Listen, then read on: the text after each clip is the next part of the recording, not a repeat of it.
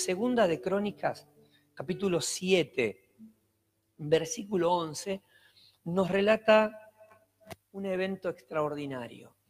El rey Salomón, hijo del rey David, que acababa de terminar el templo, que fue el proyecto que Dios puso en el corazón del rey David, y estaba inaugurándolo, en el momento de la consagración, Dios se hizo presente y Dios se expresó. Esas palabras quisiera que compartamos juntos. Se encuentra en Segunda de Crónicas capítulo 7, versículo 11. Cuando Salomón terminó el templo del Señor y el palacio real, llevando a feliz término todo lo que se había propuesto hacer en ellos, el Señor se le apareció una noche y le dijo, he escuchado tu oración y he escogido este templo para que en él se me ofrezcan sacrificios. Cuando yo cierre los cielos para que no llueva, o le ordene la langosta que devore la tierra, o envíe peste sobre mi pueblo, si mi pueblo, que lleva mi nombre, se humilla y ora, y me busca y abandona su mala conducta, yo lo escucharé desde el cielo, perdonaré su pecado y restauraré su tierra. Mantendré abiertos mis ojos y atento mis oídos a las oraciones que se eleven en este lugar. Desde ahora y para siempre, escojo y consagro este templo para habitar en él. Mis ojos y mi corazón siempre estarán allí. Algunos aspectos de este pasaje a considerar. El Señor se le apareció y le dijo, he escuchado tu oración y he escogido este templo para que se me ofrezcan sacrificio. Y cuando yo cierre los cielos para que no llueva o le ordene a la langosta que devore la tierra o envíe pestes sobre mi pueblo, si mi pueblo se humilla, es decir, la primera parte nos muestra que Dios puede permitir que la tierra sufra situaciones como la que nos está tocando vivir a nosotros en este tiempo. Una de las advertencias era, cuando yo cierre los cielos para que no llueva. Ustedes saben lo que implica una sequía. Básicamente, que toda la producción agrícola y ganadera se ve afectada y que la riqueza de un país, por ende, eh, entre en una situación crítica. A todo esto, el Señor dice, y si mi pueblo experimenta pestes o algún tipo de enfermedad, ¿por qué? Porque es posible que Él también lo permita. Entonces, situaciones de esta naturaleza como las que nos está tocando vivir, tal vez algunos se pregunten, ¿qué significa? ¿Significa que Dios está enojado? ¿Significa que es juicio de Dios sobre la tierra? ¿Significa que Dios nos ha abandonado?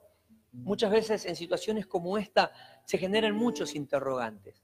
Lo que tenemos que tener en cuenta es que puede ser un poquito de cada cosa. Puede ser que el Señor esté enojado, producto de que el pueblo del Señor se haya olvidado de Él, se haya apartado de sus mandamientos, haya dejado de lado su palabra y que esto haya eh, ofendido a nuestro Padre Celestial. ¿Puede Dios permitir las crisis? Claro que sí, la Biblia nos lo muestra. Habla de pestes, habla de crisis económica y habla como flagelos permitidos por Él. Pero al margen de esto que tal vez sea eh, preocupante, también la palabra del Señor nos dice, ya sea provocadas por la sequía o por las enfermedades, aún así hay esperanza. Si mi pueblo, el que lleva mi nombre, se humilla y ora y me busca y abandona su mala conducta, yo lo escucharé desde el cielo, perdonaré su pecado y restauraré su tierra.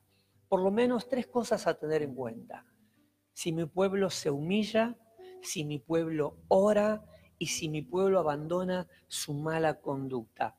Tres cosas importantes antes de orar. Humillarnos, arrepentirnos, pedirle perdón al Señor por nuestros pecados, tomar la determinación de abandonar las malas conductas.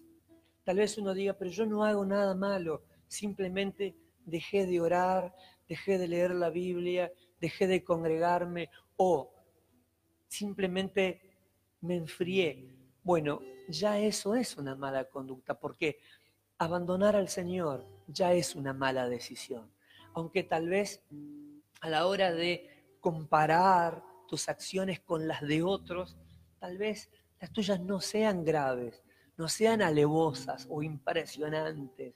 Tal vez simplemente te quedaste tranquilo porque pensaste, en comparación con lo que otros hacen, yo no hago nada malo.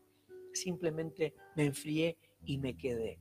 Muy bien, ya esa es una mala decisión. Por eso la humillación es clave, porque humillarnos implica reconocer que hemos tomado malas decisiones, que hemos tomado decisiones que nos han alejado de nuestro Señor. Y es hora de volver a Él, humillarnos, pedirle perdón y regresar a Él. Y orar, pedir misericordia por nosotros, por nuestra familia, por nuestra nación, por nuestra tierra. Y en eso tomar la decisión de abandonar las malas conductas, todo aquello que nosotros sabemos que ofende al Señor, porque están en contra de lo que su palabra nos enseña. ¿Qué va a pasar? ¿Qué es lo que va a suceder? Él lo dice. Yo los escucharé del cielo, perdonaré sus pecados y restauraré su tierra. Es una palabra muy conocida tal vez, o a lo mejor sea una palabra eh, desconocida que estés conociendo en este momento. Bueno, muy bien, ahora que ya lo conoces, Oremos juntos al Señor. Tenemos de parte del Señor un mensaje esperanzador. Si mi pueblo se humilla, si mi pueblo ora, si mi pueblo abandona su mala conducta, entonces yo oiré desde los cielos, responderé a sus oraciones, perdonaré sus pecados y sanaré su tierra. ¿Qué es lo que necesita Argentina? Misericordia misericordia divina, que Dios tenga misericordia de ella, misericordia de nosotros, de cada familia en esta nación. ¿Puede que los justos sufran juntamente con los impíos? Sí, es muy probable que eso pase. Entonces, cuando vamos a la palabra del Señor, encontramos en la Biblia pasajes que nos animan a confiar, que nos animan a creer que Él puede guardarnos y puede cuidarnos de toda pestilencia, de toda enfermedad. Pero también es posible que nosotros tengamos que pasar por situaciones de quebranto, por situaciones de aflicción. Pero aún en ella el Señor estará con nosotros, no nos abandonará y tiene el poder para restaurarnos también.